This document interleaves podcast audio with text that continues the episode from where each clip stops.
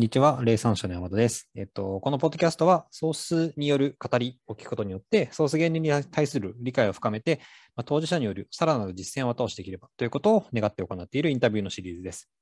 えっと、今回はエール株式会社の代表の桜井正さんをお招きしてお話を伺っています。えっと、エールさんは、えっと、社外の人材によるワンオンワンというものを法人の企業さんに提供している会社です。特徴的なのは、えっと、社外にいる人材という方が、えっと、今2000名以上かな、サポーターと呼ばれる方がいて、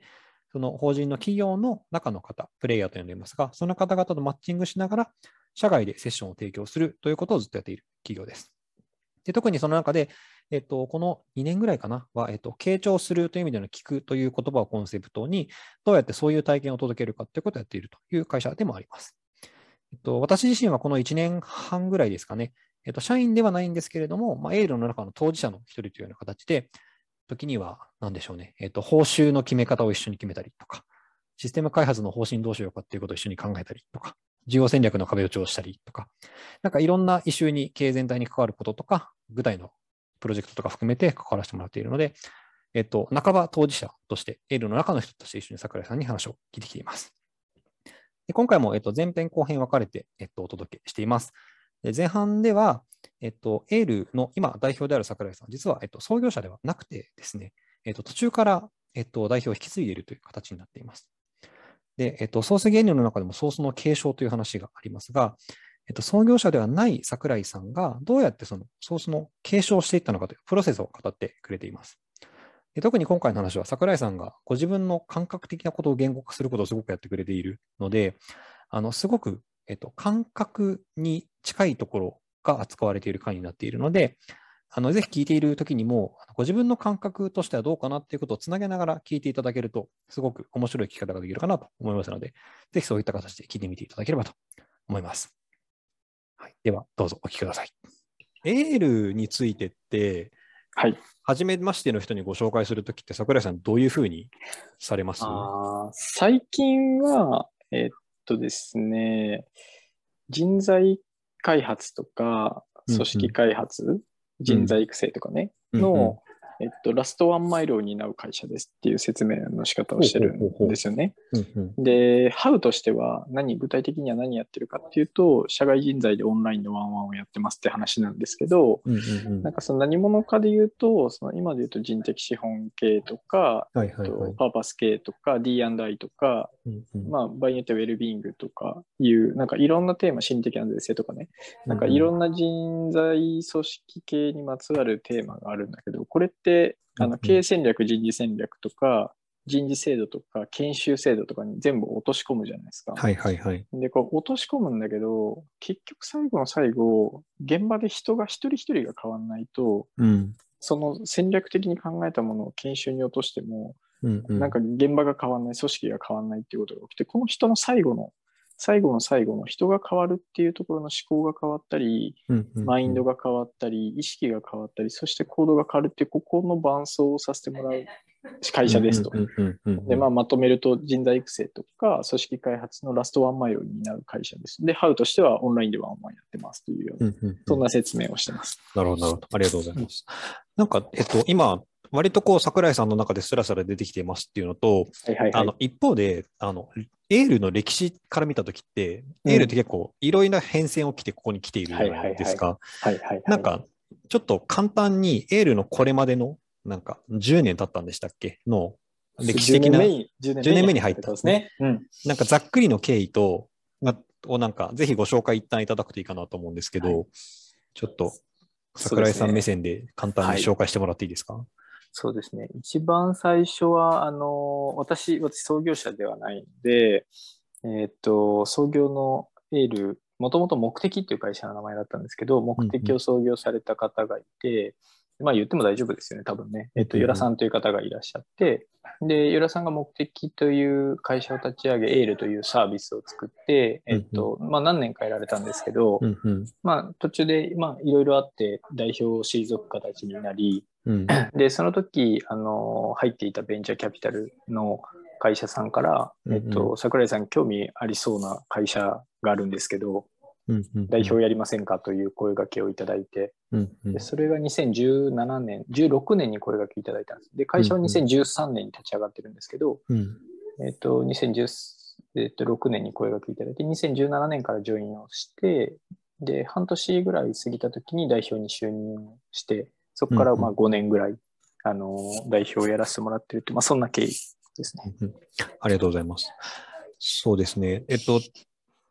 どうしようかな。えっと、まあ、ソースという話をちょっと、その、まあ、レンズから桜井さんと、まあ、エールの中でっていうのをちょっと聞いていければ面白いなと思ってるんですけど、うんうん桜井さんにソースの紹介したのって、多分、研修さんも一緒に行った時に多分、最初に話したんでしたっけ？かもしれないけど、ちょっと覚えてないですね。でもそんな気がします。そうですよね。ん、うん。なんか、今時点でソースって、桜井さんからど,、うどういうものに捉えられてる感じします？いやー、わかんないな。ちょっとね、さっきも言ってたんですけど、はいはい。なんか、ソース、それこそ山田さんとか、うんうんカムラさんとかね、うんえっと、に、ソースっていう話をされて、まあ、エールのソースだよねって、まあ、エールの社員からも言われるわけですよ。うんうんなんですけど、なんか、ソースって何なんだっていうのは自分ではよく分かってなくて、うんうん なんか、ソースって何ですかと言われると、なんだろうな、一番こう、エールで言うなら、エールという生命体が向かいたい方向性とか、エールという生命体というものがどうなっていきたいのか、生きたいって感じもないんだよな。なんかどう、どうであるのかうんうんうんうん。どうどうあるのか、どういうことをなんか今感じてるのかみたいなものを一番感じやすいとか、一番こうメッセージとして降りてきやすいポジションにいるのかなとか、そんな役割を担ってんのかなっていうことは感じていて、なんかそのようなことをソースというのであればそうなのかなという気がしているっていう。なるほど、なるほど。ありがとうございます。そうですね。あの、ちょっとだけ簡単にじゃあ、ソース原理、ソースプリンシプルはいはいはいはいで提唱してる人からっていう話を一旦してみると、えっと、もともとの提唱者はピーター・カーニングという、えっと、スイス在住、在住イギリス人かな、確か。で、えっと、もう今70歳ぐらいのご高齢の方なんですけど、うん。えっと、彼がもともと30年ぐらいお金にについて向き合うということを実はやってきた方で、うん。お金のか、お金に対して人がどう向き合うかっていうことに、すごくその人の持っているこだわりとか価値観っていうものが出てくるよねっていうことに、えっと、マネーワークという、こう、えっと、うちに向かういろんな、えっと、ワークをやってるっていうのを、実はかれこれうんうん。30年ぐらいやっている方で、うんうんうん。でその彼がその過程でいろんな起業家の方とか、いろんなプロジェクトの立ち上がりとかに、にその個人に対してセッションやったりする中で見えてきてる中で、うん。なんか、なんだかんだうまくいってるプロジェクトって、よく見ると、そのソースといえる特別な一人の存在がいるよねっていうことに気づいてきましたっていうふうに言っていて、うん。うん。その人は何かというと、その何かのプロジェクトとかを始めるときに、あのもうどうなるか分かんないけど、リスクを取って最初の一歩を踏み出した人のことがソースなんだって言っていて、で、その踏み出した人は、こう、そのプロジェクトとかイニシアチブとかが向かう方向がどうなるかっていうことに、なんかこう特別な関係というか、こう感じられる何かを持ってる一人の存在がいるっていうのが、うなんかソースという存在なんですっていう言い方をしてるんですよね。なるほど。なるほど。で、えっと、なので、もともとでいくと、始めた最初の、あと、一歩踏み出した人なんですっていうことから始まってるんですね。はいはいはいはい。で、あの、この後ちょっとぜひ桜井さんにも伺いたいんですけど、うんうんとはいえ、えっと、ずっとその人であるとは限らないと。そのなるほどソースというのは継承ができるものであるっていうふうにう言っんていて、で、えっと、継承されてないまんまうまくいかなくなってるプロジェクトとかもたくさんあるみたいなこともあ。るし、。なるほど。えっと、逆に例えば株式会社とかで歴史長いと、もうソーソースじゃなくても肩書きとか役割で全部やってるみたいなことがあるよねっていうことを感じたりしますっていうことを言っていて、うんなん。かその最初の一人目っていうことから継承するっていう意味でソースっていうのが連なっていくっていう言い方をしてるっていうのはすごい印象的なんですね。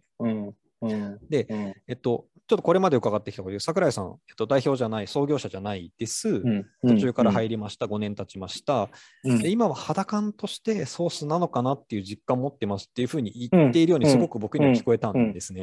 うんうんうんでも最初からそうだったわけじゃないですよね、きっと。違いますね。これなんかどどういう経緯を経てそこに至ったんですか、桜井さんってって。どう感じます？いや、まず、えっと、ちょっと今の説明を聞いて、今すごいか思ってたことは、はいはい。ユラさんという方が辞めたのってから、僕、ユラさんに会ったのが、うんうんえっとね、エールにジョインして1年ぐらい経った後だったんですよ。ほうほうほうほう。だからその間、まずその、元々のソースであるヨラさんには会ってないんうんうんうん。ですよね。はいはいはい。で、この間、そのソースというものがどこに行ってたのかっていうのが、なんかすごい気になっていて、だから誰から僕は継承を受けたんだっていう。話が、なんとなくわかんないなって思いながら聞いてました。で、もう一人、あの、ね、ベンチャーキャピタルで、一応うん名前的には代表やってた方がいたんで、うんうん。その方に移ったのかと言われると、なんかそれはなんかイエスとは言い難そうな気がなんとなくしていて、うんうんうんうんそしたらこれはどこに移っていたのかなみたいな、うんうんどこにソースみたいなものがあって、はいそれを僕はどいつどこで受けたのかと言われると、ちょっとわかんないなって思いながら聞いてました。で、えっとね、2つぐらいソースっぽく多分なっていった出来事があって、ほうほう。一つは、その1年経ってユラさんに会ったってこと。はいはいはい。まさに、あの、ちょまあ具体でしゃべると、あの、渋谷の、あそこの、なんだっけ、あそこ、えっ、と、マークシティの。カフェで初めて会って。なんかお互い、ありがとうございますみみたいな、僕はなんかエールっていう会社をうん。あの作ってくれてありがとうございますみたいな感じで、与良さんとしては、まあ、あんな状態で会社を辞めたのに、あのそれを受け取ってもらってありがとうございますみたいな、お互いありがとうございますみたいな感じのやり取りをしたんですけど、まあ、そこにもしかしたらあったのかもしれないなっていう、あの儀式として何かが。あったのかもしれないなっていうのが一個と、もう一個は、なんか自分の中ですごい感じてるのは、あの、資金調達を2017年の後半から始めたときに、うんうん。投資家に自分の言葉でエールとは何何であるかっていうのを語り始めたあたはいりから、はいはい。なんかね、自分の中になんかこう、降りてくるものを感じ始めてたような気がするんですよね。うんうんうんうん。なんとなくこっちな気がするとか、こうではない気がするみたいなものがうんうん。降りてくるようになってきてたなって気がしてて、でも、与良さんに会ったのも多分2017年のね、年末ぐらいだった気がするので、なんかその辺のタイミング重なってるんですけど、うんみたいなことを思いながら今聞いてました。なるほど。あの、投資家に、あの、話して回るって、あの、うんご存知ない方はいるかもしれないんですけど、基本的にノーを言われまくるお仕事じゃないですか。そう、本当に。うん。多分、すごくでも同じことを繰り返し伝えに行くっていうことを、うんいろんな方にしていくっていう、うん。なんか、わ割となん、えっと、一般的には大変なプロセスじゃないですか、そうねそこっ。て。そうですね。そうですね。でも、なんかそこの、えっと、ややりながらっていう感じだと思うんですけど、伺ってると、うん、うん、うん、うん、うん。なんか入る前と、まあ、それこそ調達を一旦あの応援して決まりましたっていうところの、なんか家庭の前後で、桜井さんの感じることが変わったような感じが、今思い返すとするのか、うん、うん。なんか、どういうふうにそれってへ当時変化していったんだと、なんか、今思い出せますか？今言われて思い出すのは、やっぱり本当ね、あの、当時何社ぐらい当たったか、100社ぐらいは多分行くわけですよね。うんうんうん。投資家の方に。はいはい。で、あの、全員に、まあ、散々言われるわけですよ。そんなビジネスは伸びない。サポーターは集まらない。そんなのは買う人はいないっていうことを、まあ、遠回しに柔らかくみんな言ってくれるわけですけど。まあ、散々言われるわけですよね。うんうんで、なんかそそれを言われるたびに、なんかね、自分の中にやっぱり、か確信があるものがやっぱあったりとか、いや、でもこうである、絶対こうであるっていう、なんかよくわかんない確信めいたものがあったりとか、はいはいはい。あ、それ言ってることはその通りだなって思うことと、それは絶対違うみたいな、うんうんうん、あの、あ、まあ、投資家のあ方からのアドバイスって、あの、まあ、ね、そんなにずっと考えてるアドバイスじゃないんで、うんうん、そうじゃないってアドバイスも結構たくさんあるから、はいはい。それは違うみたいな線引きが、なんか自分の中でやっぱできる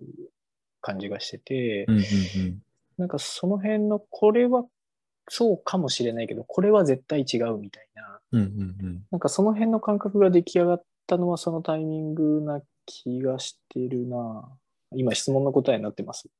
大丈夫です。ありがとうございます。うんあの、えっと、ちょっと違った切り口でまた今の話を伺いたいんですけど、うんうんさっきのソースプリンシプルっていうのって、えっと、大前提いえっと、人はみんな自分の人生のソースであるっていうところから始まるんですね。はいはいはいはいはい。その生まれてからの自分の人生というイニシアチブがどうなるかを本当に深く感じられるのは自分ですよねっていうこと。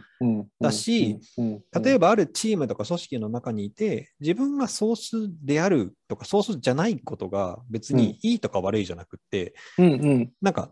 や役割というか、たまたま、えっと、例えば僕はエールのソースではないが、エールというフィールドの中にいるソースの桜井さんのやりたいこととか、桜井さんのじゃないな、エールの向かいたい方向に僕はすごく共感をするから、一部分としてソースではなくても役割を引き受けて活動していますっていうのって、なんかどっちが優なんか優劣とかじゃないじゃないですかっていうことですっていう意味で、人生のソースとそのプロジェクト、イニシアチブの中のソースって別だよねっていうことがなんか前提あるんですね、考え方として。で、なんかそれが前振りとして、なんかその桜井さんがそこに至るところに、桜井さん自身の人生の中のややりたい、こうなってほしいみたいなことがあったのとつながっていったっていうプロセスだったような気がするんですけど、それって。桜井さんその前から持ってたものまあ、今でも引き続き持ってるものって、うん、エールをちょちょっと退けたときに、うん、桜井さんの人生の中にあるそれって、どんなものなんですかね、うんうんうん、